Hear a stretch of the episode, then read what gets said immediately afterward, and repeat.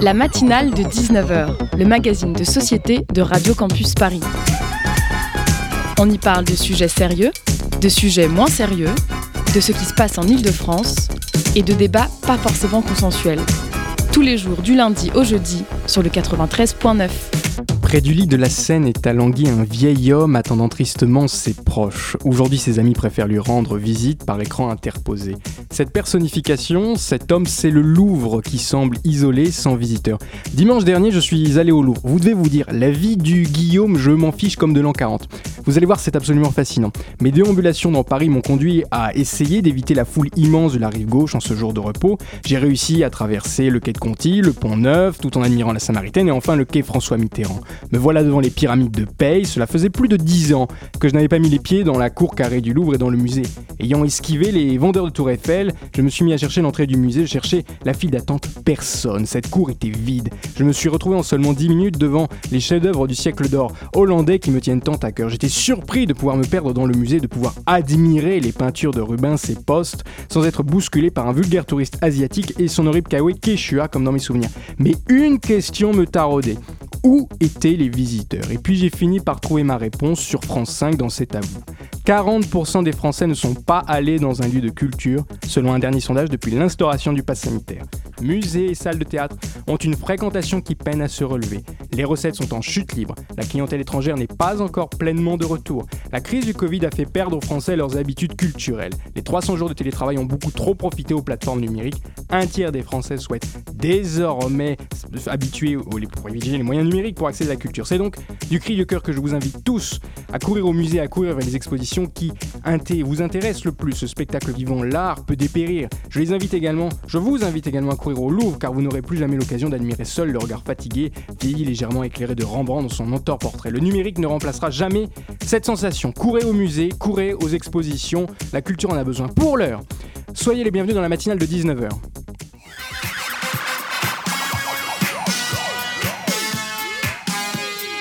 Au sommaire de cette émission, un programme tout d'abord lié à quelque chose qui semble abondant mais risque de devenir rare, l'eau. En marge de la COP, 26, conférence sur le climat à Glasgow, la problématique de l'eau est plus que jamais présente. Les milieux aquatiques et océaniques vont subir de profonds changements si rien n'est fait. Nous aurons le plaisir de comprendre ces enjeux pour notre grand sujet sur notre antenne grâce à Nicolas Humbert, directeur de l'ONG Green, Cross, qui est en duplex depuis Glasgow, auteur d'une étude. Il est auteur d'une étude et d'un appel.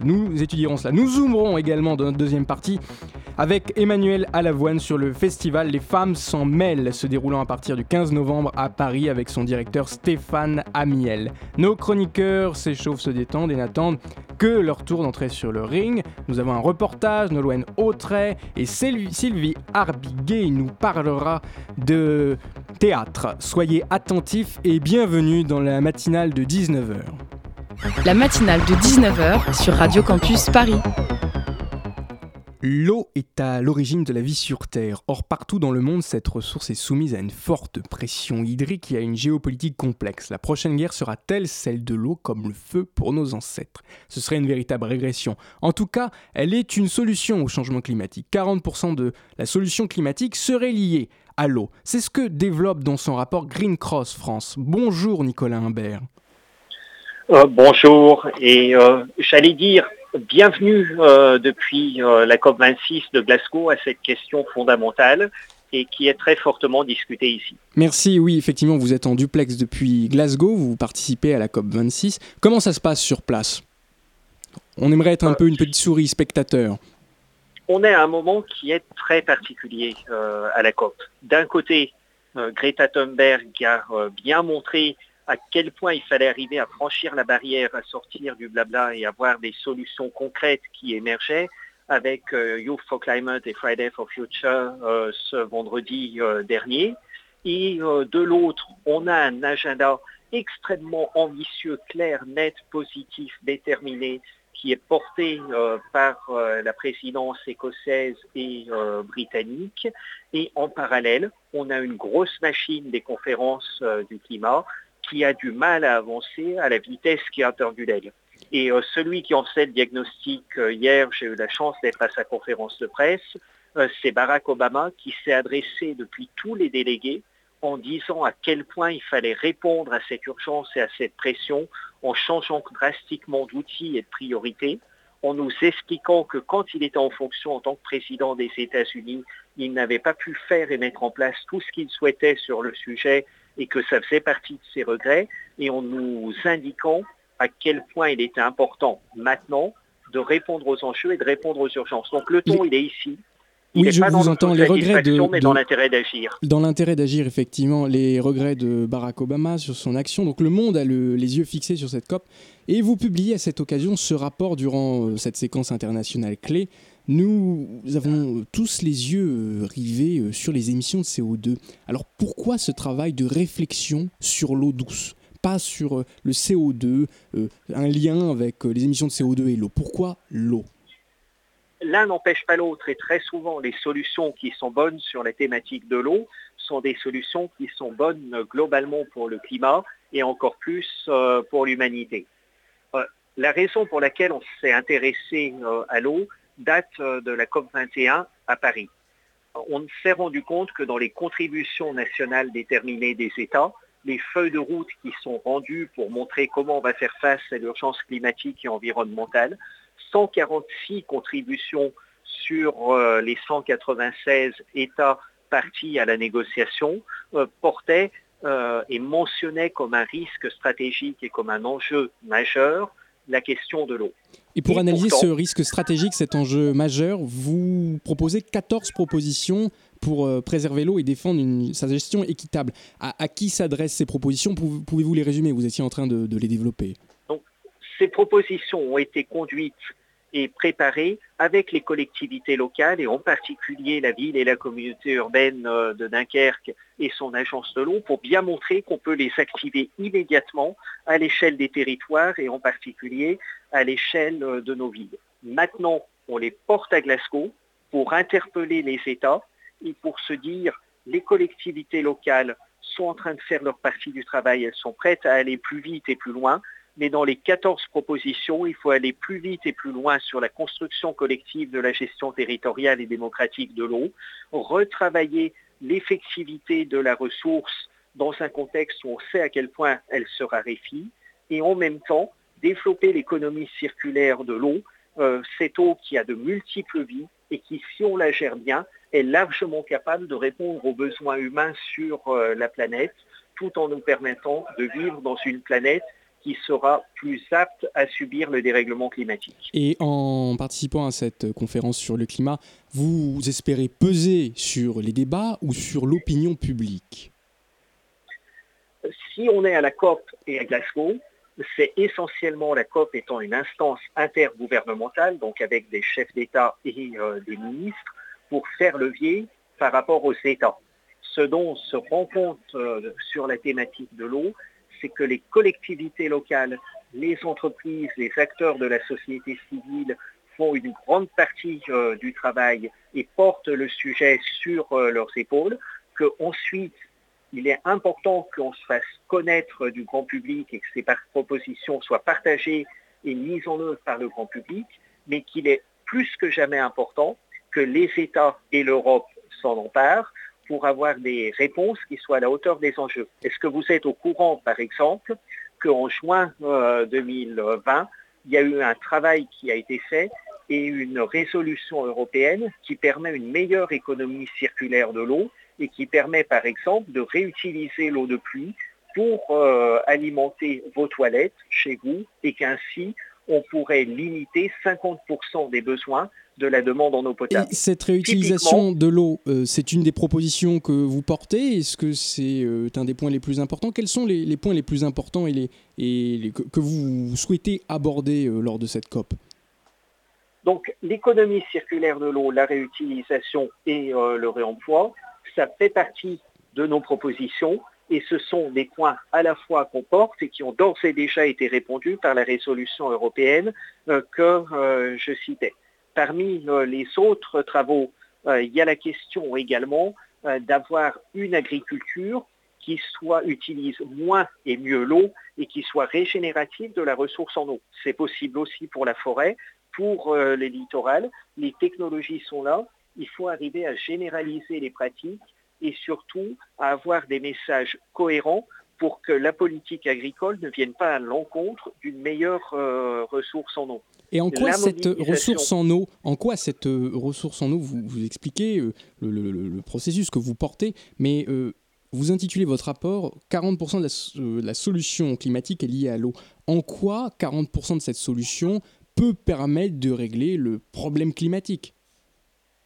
En fait, l'eau est au cœur euh, de euh, la résilience. Et aujourd'hui, quand on regarde les phénomènes climatiques qui sont visibles du grand public, ce qu'on voit, c'est des périodes de sécheresse, c'est des inondations, c'est des phénomènes climatiques euh, de plus en plus extrêmes, ce sont des gens qui ont du mal à accéder à une eau potable de qualité euh, en Inde ou au Pakistan, mais on a eu aussi des coupures d'eau dans le sud et dans l'ouest de la France euh, cette année. Ces événements peuvent se répéter. Ces événements peuvent se répéter. on assiste déjà à des fortes contraintes sur l'eau. Pour vous, c'est une perspective future?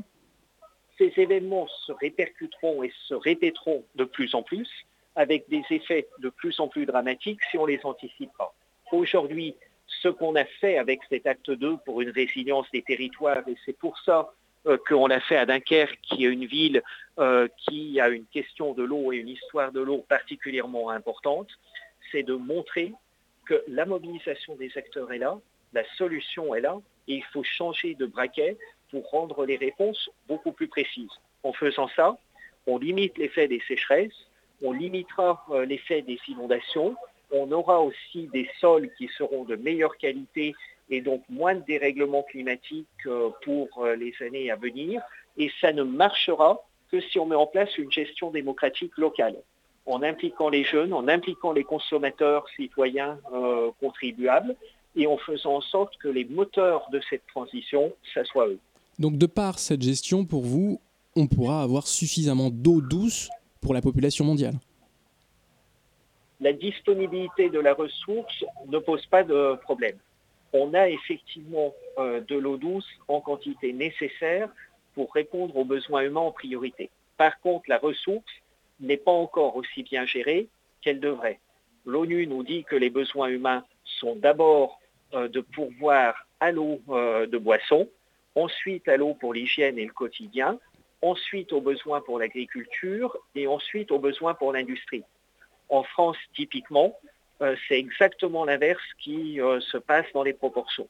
20% euh, de nos ressources en eau sont allouées aux besoins humains, 20% sont alloués à l'agriculture et notre dépendance en particulier à l'énergie électronucléaire fait que nous allouons 60% de la ressource en eau pour refroidir des centrales qui, nucléaires qui elles-mêmes sont d'énormes cocottes minutes. Donc, si on arrive à gérer beaucoup plus près des besoins des citoyens, à ne pas polluer l'eau alors qu'on ne sait pas comment parer au coût euh, de dépollution, on a une bien meilleure anticipation de ce qui va se passer dans les prochaines années et on fournit aussi une de qualité à chaque citoyen, euh, ce qui fait qu'on n'a plus besoin euh, d'avoir un recours massif à de l'eau embouteillée ou qu'on trouvera d'autres formes euh, d'alimentation euh, de proximité qui nous permettent là aussi de sortir du jetable. Je me permets de vous interrompre, je suis désolé, mais la clé pour vous donc est, est liée à l'agriculture et à une gestion démocratique de l'eau, en somme. Donc la clé, c'est surtout de faire en sorte que les solutions soient apportées au plus proche des besoins gestion démocratique de l'eau du quotidien en appliquant toutes les parties prenantes et en ayant des calculateurs et euh, des eau scores qui permettent aussi de se rendre compte quand on achète un téléphone portable que selon la marque, il a été consommé entre 2 et 6 tonnes d'eau pour faire un téléphone portable. Suivant si vous achetez une pomme bio ou une pomme qui n'est pas bio, il aura fallu entre 1 kg et 100 kg d'eau pour produire euh, cette même pomme. Donc Premier levier, informer, gestion démocratique. Deuxième levier, vous en être meilleur pour gérer la ressource à l'échelle d'un bassin de population, une ville, un département, une région. Donc pour vous, cette euh, gestion, ce n'est pas grave.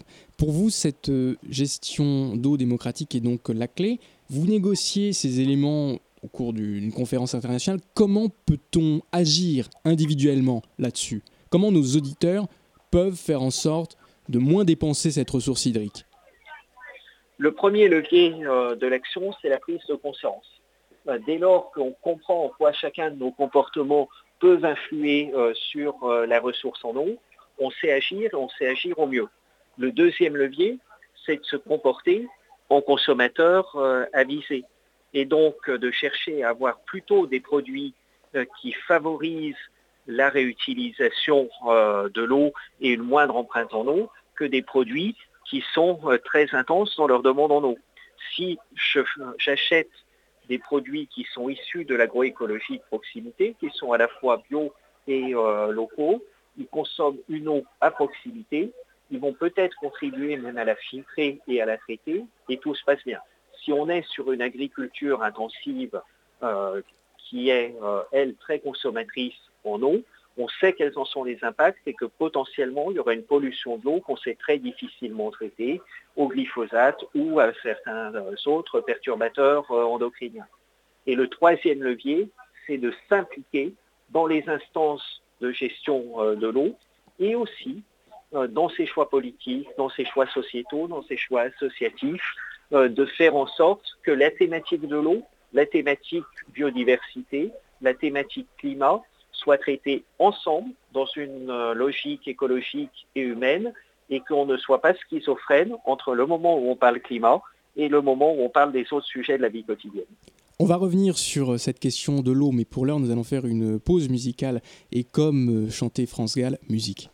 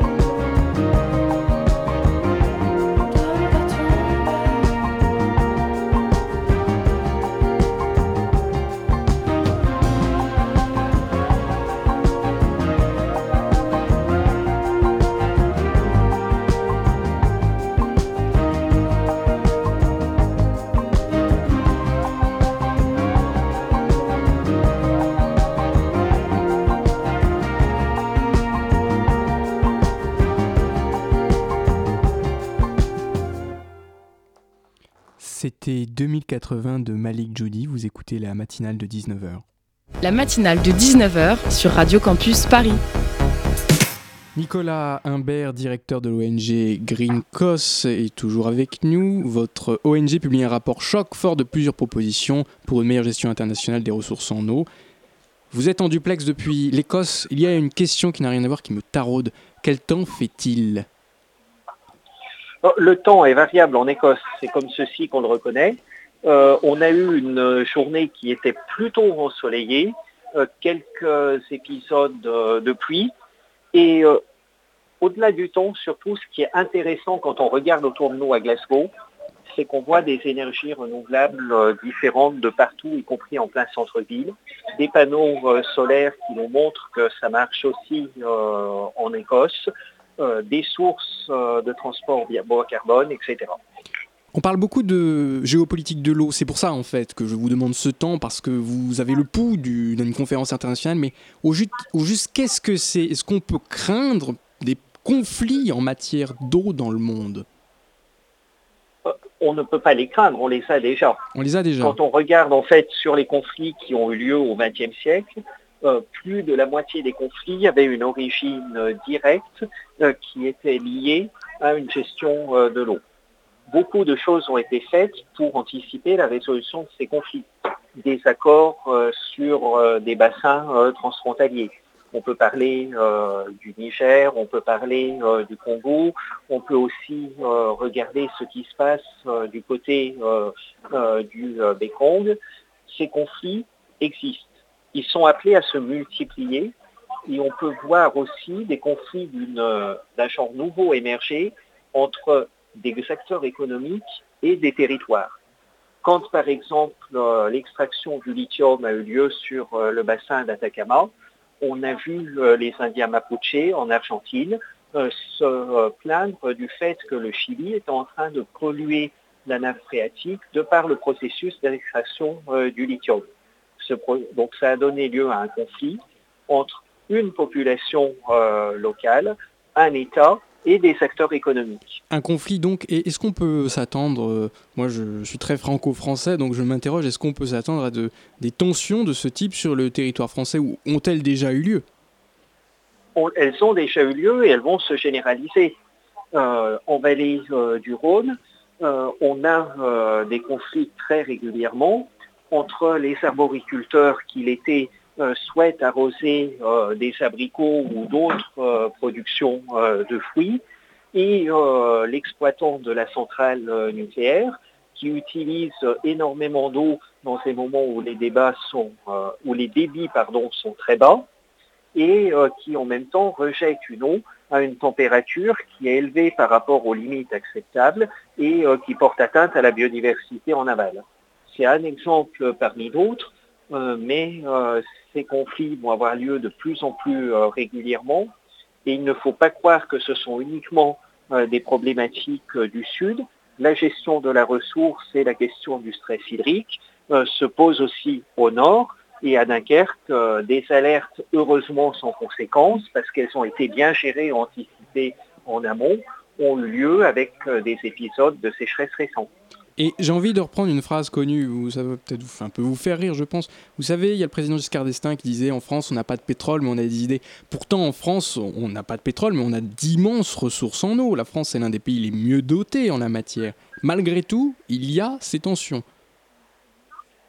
Euh, en fait, euh, la France euh, est. la ressource en eau est une ressource renouvelable. Et euh, donc, euh, à la différence euh, du pétrole ou des énergies fossiles, c'est sa bonne gestion qui fait que la ressource va être existante ou au contraire qu'elle va se raréfier. Aujourd'hui, une grande partie du Sahara est particulièrement aride. Sous le Sahara se trouvent les aquifères les plus importants d'Afrique et par ailleurs, une forêt existait. Euh, au Xe euh, et au XIVe siècle, on en a des preuves euh, historiques, et c'est l'exploitation humaine qui a fait que la forêt a été détruite, puis que le Sahara a été asséché. C'est pour ça que des pays comme le Maroc sont en train de vouloir mettre en place une ceinture verte en Afrique. Au niveau et du Sahel. Reconstituer cette, cette forêt au niveau du Sahel et effectivement rétablir une prospérité autour d'un accès qui aurait été reconstruit à l'eau et à la biodiversité. Donc euh, la ressource en eau n'est que ce qu'on en fait et c'est pour ça qu'il faut encourager une bonne gestion et une agroécologie qui permettra de mettre en place les process d'économie circulaire qui font que la ressource euh, se reconstitue. Et comment la France, comment Paris peut-elle peser sur cette euh, géopolitique de l'eau, sur ces conflits? Et vous-même, comment vous pesez sur les gouvernants et les représentants des différentes nations présentes à cette conférence? On n'est pas sur un sujet où la géopolitique est hors sol et déconnectée des réalités. Donc une grande partie euh, des sujets euh, pour mieux gérer la ressource en eau se construit à l'échelle ultra-locale et à l'échelle des territoires. À Porquerolles, euh, par exemple, qui est un endroit où l'eau est apportée euh, par bateau et où le stress hydrique est important avec une fréquentation touristique l'été, des plans très opérationnels et ultra concrets ont été mis en place pour économiser l'eau et sont portés à la connaissance de chaque habitant et de chaque touriste. Un autre acte 2 pour une gestion sereine de l'eau à Dunkerque travaille pour montrer à quel point les collectivités sont impliquées et peuvent l'être plus encore pour cette meilleure gestion. Et c'est parce que ces activités ont là, parce que euh, les villes travaillent en réseau, qu'ensuite on peut être crédible pour porter des messages à l'échelle nationale et à l'échelle internationale. Et vous prenez la juste... question de l'eau. Je vous en prie, développez. La question de l'eau est euh, aujourd'hui euh, très peu euh, pris en compte dans les politiques euh, nationales françaises. Un petit peu comme M. Jourdain, on a l'impression de la prendre en compte, mais on pourrait aller beaucoup plus vite et beaucoup plus loin. Ne serait-ce qu'en intégrant mieux dans notre politique nationale la directive cadre dont je parlais euh, tout à l'heure euh, pour une économie circulaire de l'eau qui a été mise en place et votée au niveau européen euh, depuis 2020 et qui s'impose de plein droit à nos euh, politiques. Et malgré les lois, les dispositions euh, internationales, les directives, vous prônez dans ce rapport la création de nouvelles instances pour euh, gérer cette ressource hydrique. Ce n'est pas un, un millefeuille, un capharnaüm, vu déjà les dispositions qu'il a, il nous faut encore des couches supplémentaires. Alors, on n'est pas forcément dans la promulgation de nouvelles instances, mais au contraire de gérer par bassin versant euh, l'eau de manière démocratique, soit avec les instances qui existent déjà et en les dotant des moyens qui permettent de leur euh, faire leur job au quotidien, euh, soit effectivement en bouchant les trous dans le voyère quand il y en a. Et c'est aussi ça qui est important dans ces propositions, c'est que ce sont des propositions qui capitalisent sur ce qui se fait déjà de bien pour aller plus loin et qui redonnent des leviers. Euh, la, communauté urbaine de Dunkerque qui a accueilli euh, cette conférence et cet acte 2 de l'eau a mis en place par exemple des toiles de l'eau qui permettent de cartographier comment l'eau se propage sur un territoire et en quoi ceci sert les activités humaines. C'est tout bête, mais avoir cette cartographie sous la main permet de prendre des bonnes décisions et euh, très peu de collectivités ont des outils comme ceci c'est là où nos propositions sont utiles. Et justement, vous parlez des collectivités, des lois, mais ces dernières années, beaucoup de municipalités ont privatisé leur gestion de l'eau. N'est-ce pas une solution, le marché, pour gérer la rareté? Le fait de savoir si la bonne solution elle est dans la gestion publique ou elle est dans la gestion euh, privée euh, de l'eau est un débat qui au final a fait perdre beaucoup de temps sur des positions idéologiques dans les années 90 et 2000. Oui. Euh, on pense que maintenant on n'a plus besoin euh, de passer euh, du temps comme ceci. Il n'y a pas de bonne solution en théorie. Euh, chacun des territoires, par rapport à son histoire, à ses priorités, va trouver la bonne solution. Par contre, d'investir aujourd'hui pour faire en sorte que la gestion de l'eau soit capable de tenir demain ou après-demain, là, c'est vraiment le bon levier qu'il faut activer.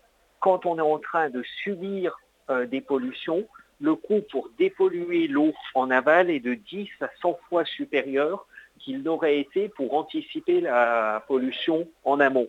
Donc faire des contrats de gestion territoriale de l'eau avec tout le monde, les forestiers, les agriculteurs, ceux qui sont susceptibles d'avoir un impact, là, ça permet euh, de préparer euh, demain. Faire en sorte qu'on ait confiance dans la qualité de l'eau euh, qui est au bout du robinet et que les réseaux soient conçus pour tenir demain et après-demain et que l'assainissement soit un assainissement de grande qualité, là aussi, euh, c'est essentiel et c'est quelque chose qui se construit de manière très concrète. Donc nos propositions sont là pour travailler sur ces sujets et plus la gestion sera démocratique et anticipée, plus les citoyennes et les citoyens seront activés dans leurs actes de consommation. Avec l'affichage dont je parlais tout à l'heure, ils pourront très très bien faire la différence entre un produit qui est impactant en eau et un produit qui l'est beaucoup moins et donc on prendra les bonnes décisions. On comprend cela, vous insistez sur la gestion euh, locale. Nous, notre nom de radio, c'est Radio Campus Paris. Quel est le risque en matière de stress hydrique dans cette grande ville qu'est Paris et même dans les grandes villes françaises? Ben, euh, il est, euh, Le risque est important et on a la chance qu'il soit bien géré. Et j'en profite euh, d'ailleurs pour saluer euh, le président d'Eau de Paris, euh, Dan Lert, avec qui nous étions un petit peu plus tôt dans la journée à Glasgow, ce qui montre bien qu'entre la gestion locale et l'international, les ponts peuvent être faits pour être le plus efficace possible. typiquement, l'eau qui est disponible à Paris, est peu traité et disponible avec une bonne qualité parce que des accords ont été faits sur les bassins versants pour aider à assurer la ressource. Euh, Paris est une ville qui, comme beaucoup, est sujette au risque d'inondation et euh, parce qu'elle a été très minéralisée par le passé, sera particulièrement vulnérable vis-à-vis de ceci. Mais plus on remet de l'organique en ville, euh, des arbres, du verre, de la forêt, mieux ça sera. Sur le risque de sécheresse, on sait aussi qu'il sera impactant et de la même manière, la solution est dans l'organique de diminuer euh, les surfaces euh, consacrées à la voiture ou aux routes qui sont très émissives et de passer vers des milieux euh, qui seront plus résilients. Et au niveau des campus, par exemple, ça n'est pas une vaine argumentation, de dire que les petits gestes ont un impact. euh, dans tous les bâtiments euh, universitaires, on était capable d'utiliser euh, pour les toilettes de l'eau qui soit de l'eau de pluie ou qui soit de l'eau réutilisée à partir de l'assainissement, on diminuerait par deux la consommation en eau euh, des campus. Les petits gestes ont donc un impact. Euh, je suis navré, je me dois de vous interrompre. Merci beaucoup Nicolas Humbert. La radio, c'est l'heure, hélas. Je rappelle que vous êtes directeur de l'ONG Greencos et que votre rapport est consultable sur votre site internet. Vous étiez en duplex depuis la COP, 21, euh, la COP 26. Pardonnez-moi. Je vous souhaite une bonne continuation. Merci à vous, excellente euh, matinée ou soirée et à bientôt. Merci à vous. Une deuxième pause musicale avec Do It Mivi. Ne partez pas trop loin, la matinale revient dans quelques instants.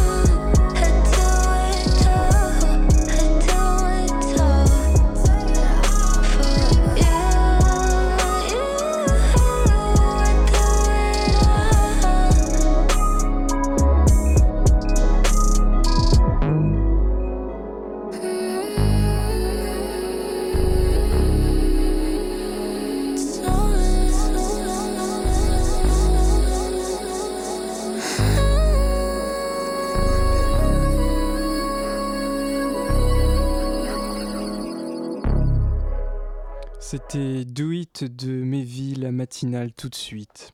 La matinale de 19h sur Radio Campus Paris. Vous avez déjà sans doute remarqué des slogans féministes collés dans les murs des villes en France. Parmi les collectifs actifs Nous Toutes, fin octobre, qui a fait un affichage le mercredi 17 octobre, des membres du collectif participaient à une action de renommage de rue dans tout Paris.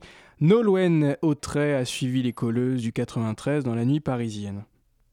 J'ai un bâton pour touiller, de la flotte, un sac, genre sac de course, pour euh, cacher si jamais on doit transporter le seau, tu vois, on le met dans le sac de course. J'ai un seau, des affiches, la colle euh, en flocon et une petite brosse pour euh, coller sur le mur. Vas-y, pourquoi pas la lumière? Ah là, ça commencer à avoir une... euh, Ça ressemble à quelque chose là, non? C'est un peu plus euh, qu'une pâte à crêpes, ça me paraît bien ça. Ça me paraît excellent. Pancake là. L'idée c'est euh, de dénoncer les féminicides. On a imité des plaques de rue en disant euh, rue euh, Ashley euh, décédée euh, tel jour euh, tuée par son ex-compagnon. Et l'idée c'est de coller à côté d'une plaque de rue, comme ça les gens ils vont tilter, tu vois. Mais c'est encore pire. Je m'appelle Pauline, j'ai 25 ans. Là, euh, premier collage, let's go, euh, on va défoncer le patriarcat. C'est parti. Vas-y, c'est très bien ça. Rue Jennifer, 24 ans, tuée par son ex-conjoint le 29 septembre 2021. Et nous sommes rue Sadi Carnot à Pantin. On n'a rien contre Sadi Carnot, mais c'est bien d'avoir la rue Jennifer.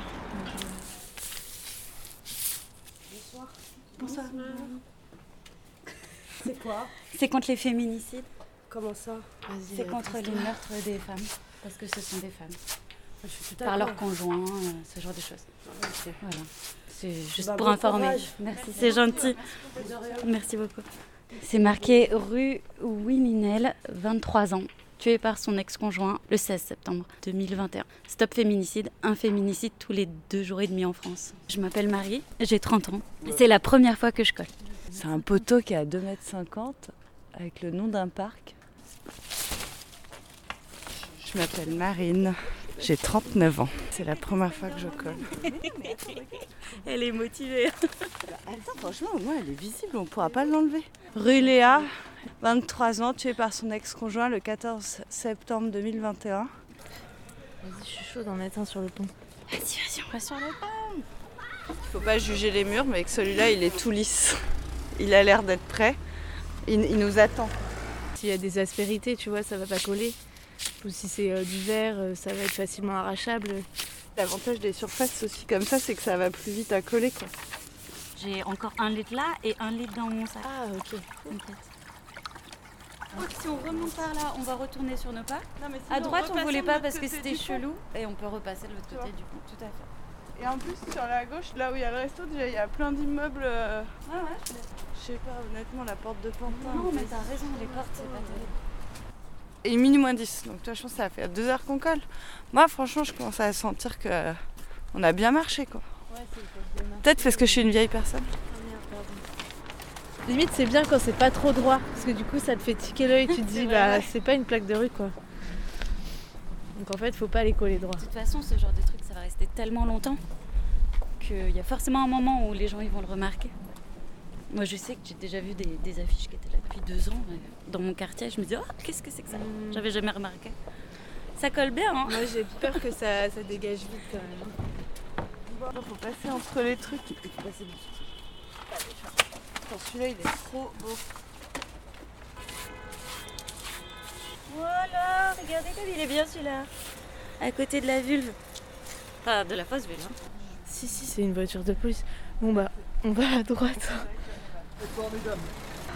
Je pense que vous savez pourquoi vous faisiez quelque chose juste avant nous. Qu'est-ce que vous faisiez du coup Ça contre les féminicides. Évitez de le faire sur des lieux publics, etc. Et faites attention à vous. D'accord? D'accord, Merci. beaucoup. Au revoir. Bonne soirée. 70 à peu près. Franchement, euh, Qui nous en reste 5. c'est pas mal. Ouais. C'est honorable. On n'aurait pas dû tester la gare et puis c'est tout. Je pense qu'à Pantin, ils ont autre chose à... Oui, non, mais symboliquement, c'est vrai qu'à Pantin, ils ont peut-être autre chose à foutre. Bah, ils nous ont pas verbalisé. Hein. Ouais, exactement. Ah, ils voilà. ont été hyper compréhensifs. Normalement, c'est 70 euros d'amende. Peut-être que si on avait collé fuck la police, ça aurait été différent. Ouais, c'est vrai, peut-être. Allez, let's go. Salut, bonne soirée. Salut C'était un reportage de Nourène Autray qui a suivi les colleuses du 93 dans la nuit parisienne. Tout de suite, c'est l'heure du Zoom. Le Zoom, dans la matinale de 19h. Un nouveau festival qui a lieu à Paris, Les femmes s'en mêlent, avec euh, une représentation des femmes invisibilité- invisibilisées. Rendre visibles les femmes artistes, c'est le projet de ce festival qui commence à partir du 15 novembre. C'est cela, Emmanuel? C'est bien ça. Stéphane Amiel, vous êtes directeur et fondateur du festival Les Femmes s'en mêlent depuis 1997, vous encouragez et valorisez les femmes artistes face à la sous-représentation de ces femmes sur la scène musicale live. Et pour commencer, quel est quel des lieux, quel constat vous faites de la scène musicale actuelle? Ben, bonsoir déjà, merci de m'avoir invité. Euh, le constat que j'aimerais faire déjà, c'est que ça va bien, en tout cas sur le sur le plan artistique, euh, il y a beaucoup de choses, surtout en France et tout ça. Après le constat, c'est après euh, là, ça fait euh, les femmes s'en mêlent. il a été commencé en 97, donc ça fait plus de 24 ans. Il y a eu 22 éditions. Au début, il y a quelques années, je, me- je pensais que le constat, la place des femmes dans la musique actuelle et surtout sur scène, elle était faite et qu'il n'y a peut-être plus besoin de faire les femmes sans mêle et tout ça, et que puisque c'était parti comme ça justement euh, du- d'une étincelle en 97. Et on s'est rendu compte bizarrement en 2019 avec des chiffres qui sont tombés parce que souvent on a une fausse représentation, on a l'impression que les choses vont bien, et à un moment donné il faut des chiffres pour se rendre compte qu'il y a vraiment une sous-représentation. Et il y a eu les, chiffres de la Fédélima. La Fédélima c'est donc la, euh, fédération qui recoupe 145 lieux de salles sur tout le territoire. Euh, donc les SMAC des, lieux plutôt subventionnés. Et là, on a vu, par exemple, j'ai toujours les chiffres sous, les yeux. À chaque fois, j'hallucine. Il n'y a que en 2019 que 17,4% par exemple de musiciennes dans les salles sur scène.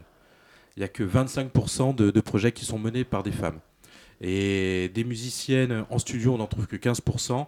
Et par exemple, de femmes techniciennes sur les plateaux, on n'en trouve que 10%. Donc euh, voilà, le constat, il est toujours là. Donc ça veut dire que les femmes s'en mêlent est toujours un peu, euh, j'ai dire, euh, légitime à continuer son action. On voit que c'est très peu. Et est-ce que donc vous, parliez justement euh, de, cet aspect euh, remettre les femmes euh, qui étaient jugées, enfin les, artistes qui étaient jugés non essentiels pendant la crise du Covid. Est-ce que la crise du Covid a vraiment eu un impact sur ce, man- ce manque de représentation? Oui, alors en tout cas, il y a eu un impact sur celles qui n'étaient pas très, qui n'étaient pas professionnalisées la, la plupart du temps, parce que celles qui étaient intermittentes, je pense ça s'est bien passé pour elles. Après, nous, ce qu'on fait, c'est vrai qu'on a une, une programmation 80% d- d'artistes françaises cette année, et c'est plutôt celles qui ont souffert.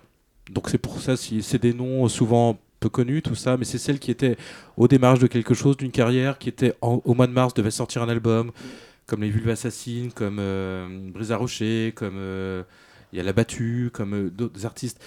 Et le rôle des femmes sans mêle, c'est justement c'est de soutenir des scènes justement émergentes et, des nouvelles scènes. C'est-à-dire c'est pas d'aller vers quelque chose de entre guillemets de, de facilité, de se dire on va faire les, meilleures vendeuses euh, de l'année, mais on va aller plutôt voir sur celles qui, sont indépendantes, qui militent, qui ont, des, eu des soucis pendant la crise et qui étaient déjà peu représentées.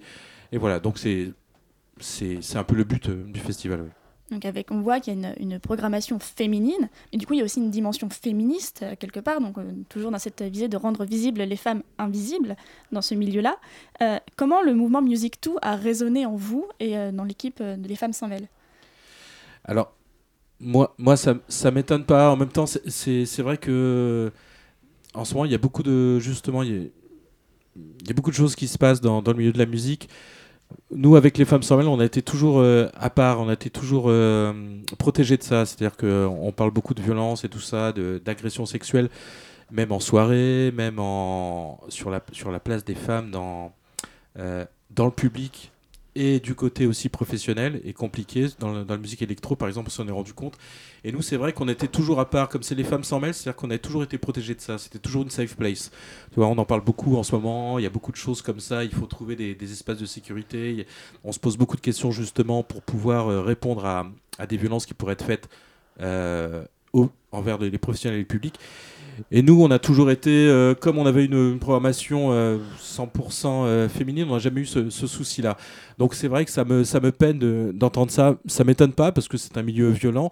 Surtout, il y a des milieux professionnels qui sont assez... Euh, je sais pas, des gros labels ou des choses comme ça, où j'ai vu des moi-même des comportements euh, qui m'ont choqué, mais même en même temps en, tant, que, en tant que personne, c'est-à-dire que des, choses très dures, où on se, où on se permet des choses, où on s'arroge des, des, des façons de faire qui ne sont pas, qui sont pas à faire. Moi, nous, voilà nous, on a toujours été euh, loin, loin, de ça avec les femmes sans mêle. Donc, c'est vrai qu'on sait que ça existe, que la société est comme ça, c'est l'image de la société. Et nous, ce qu'on a toujours voulu créer, c'est justement un espace, justement, euh, euh, pas idyllique, mais en tout cas qui est complètement en dehors de ces, de ces sujets-là, qui les traite, mais qui est en même temps un espace sécurisé. Quoi. Vous parlez donc de safe place. Est-ce que ça vous viendrait, enfin, ce serait une possibilité un jour pour vous de créer des espaces, par exemple, en non-mixité, euh, destinés uniquement aux, femmes, pour éviter, euh, même si vous, vous n'en avez pas, vous n'avez pas de ce souci-là? bah, Déjà, je suis un homme, donc ça veut dire qu'il faudrait que je, ne vienne pas, ou que je sois dans un autre espace. Non, moi, je pense quand même au partage. Enfin, voilà, l'idée, c'est de faire société ensemble, c'est pas d'être chacun de son côté. C'est-à-dire que il y a et les femmes sans mêle, c'est ça, c'est quelque chose de, on ouvre aussi. C'est-à-dire qu'il y a beaucoup de communautés qui sont dans les femmes sans mêle, et on a été inclusif depuis très longtemps aussi. C'est-à-dire que les communautés LGBT étaient là. C'est vrai qu'on le clame pas au effort et tout ça, mais voilà, l'idée c'est de faire euh, corps ensemble et société ensemble. C'est pas d'être les uns contre les autres et tout ça. Et moi qui suis un homme, bon, c'est compliqué pour moi de parler en plus. Euh, euh, avec les femmes sans elles parce que je me dis je me sens plus vraiment légitime non plus mais en même temps je me dis voilà c'est avoir une juste représentation de la société et donc sur scène dans le public un peu partout mais non, je sais qu'il y a des grands festivals qui ont, qui ont, qui ont pris ce parti pris et je sais que souvent les, femmes étaient, étaient mises avec les handicapés ou je sais plus quoi. Je me rappelle, c'était dans les grands festivals anglais, c'est-à-dire qu'il y avait les safe places comme ça, mais il y avait tout un mélange complètement absurde. Et je, je, je sais pas, peut-être qu'il y a besoin sur certains gros festivals justement où, où il, y a, où il une masse énorme de gens et qu'il y a des, des, des choses qui, qui peuvent se passer. Voilà. Nous, c'est un festival urbain, donc de salles, donc on a moins ce problème-là. Je vois, et je, pense, je repense à ça, c'est que la première édition euh, de, Les Femmes sans mêle c'était, se tenait en mars pour la journée des droits des femmes, en 97. Et puis là, donc deux ans euh, après, deux ans d'attente euh, avant de retrouver l'édition 2021, bah, il y a un, changement, c'est que ça n'a pas lieu en, mars, avril, ça a lieu en novembre.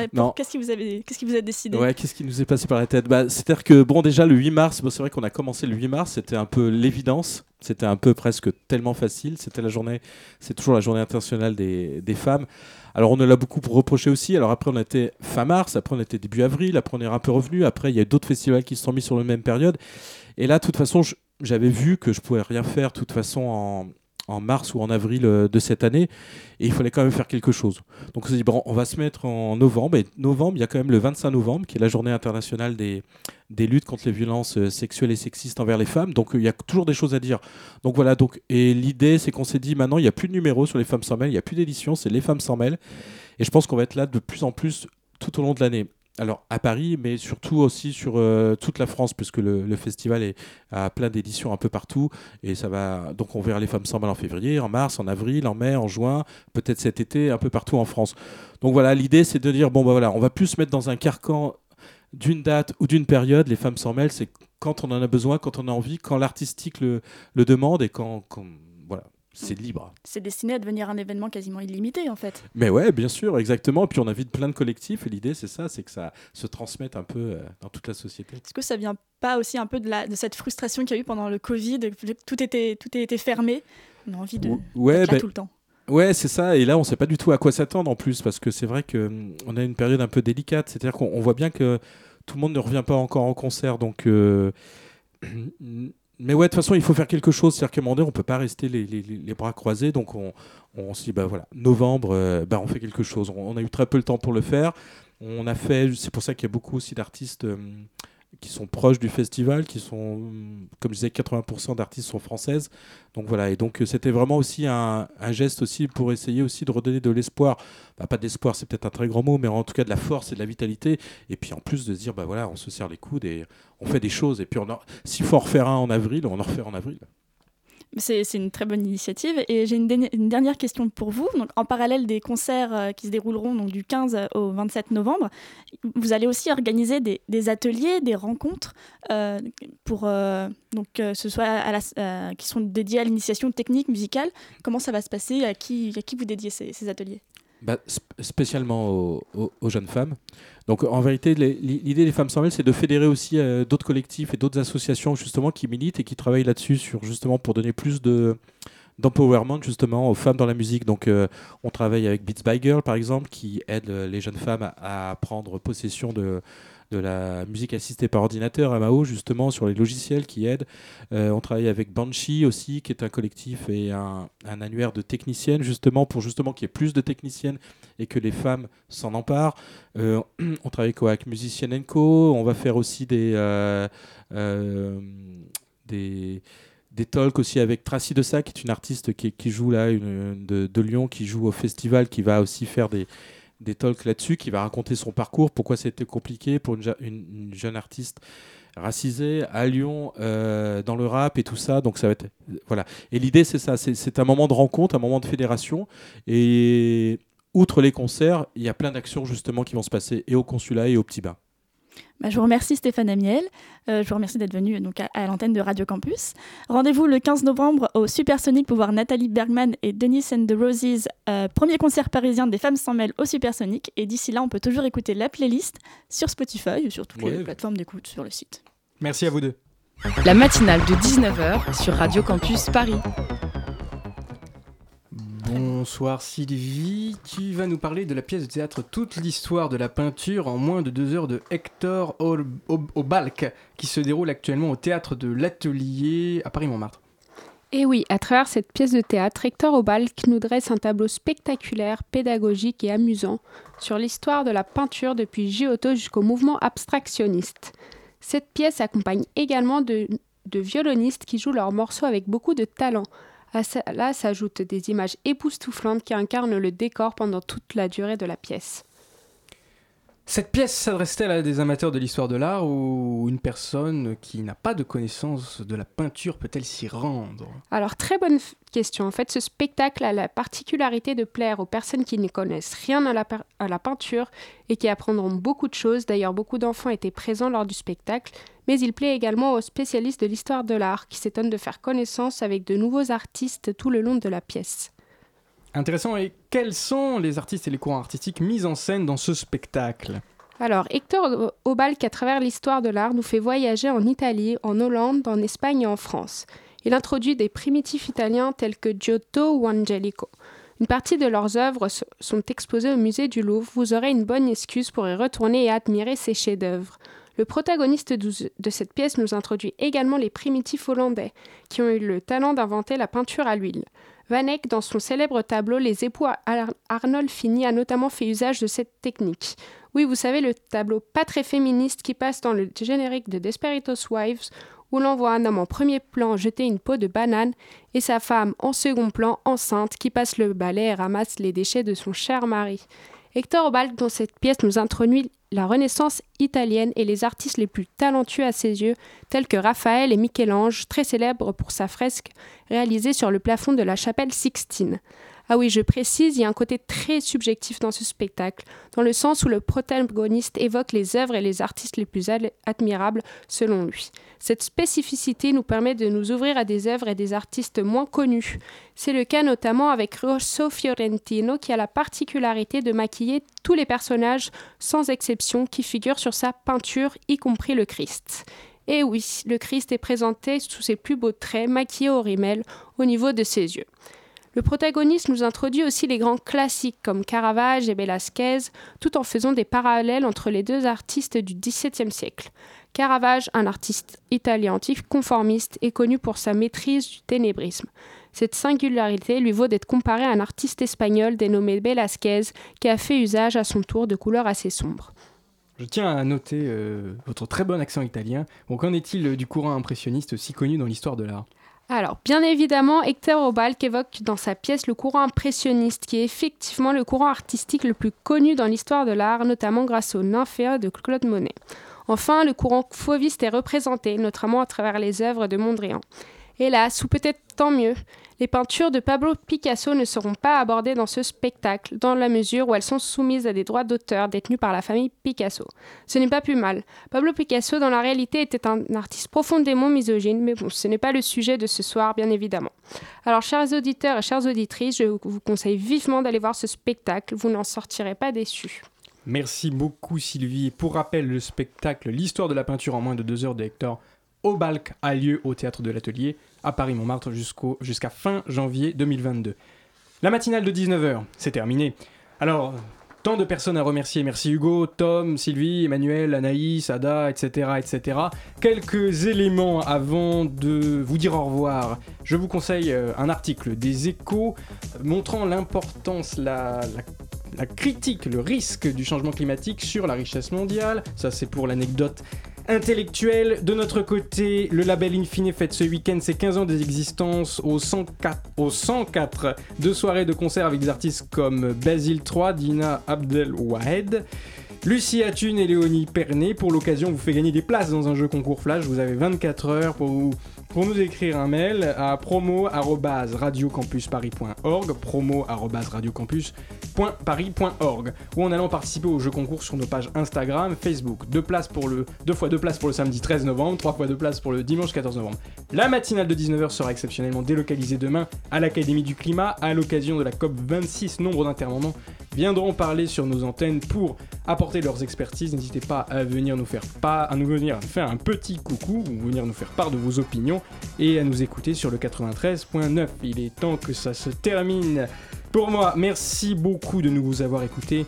Bonsoir.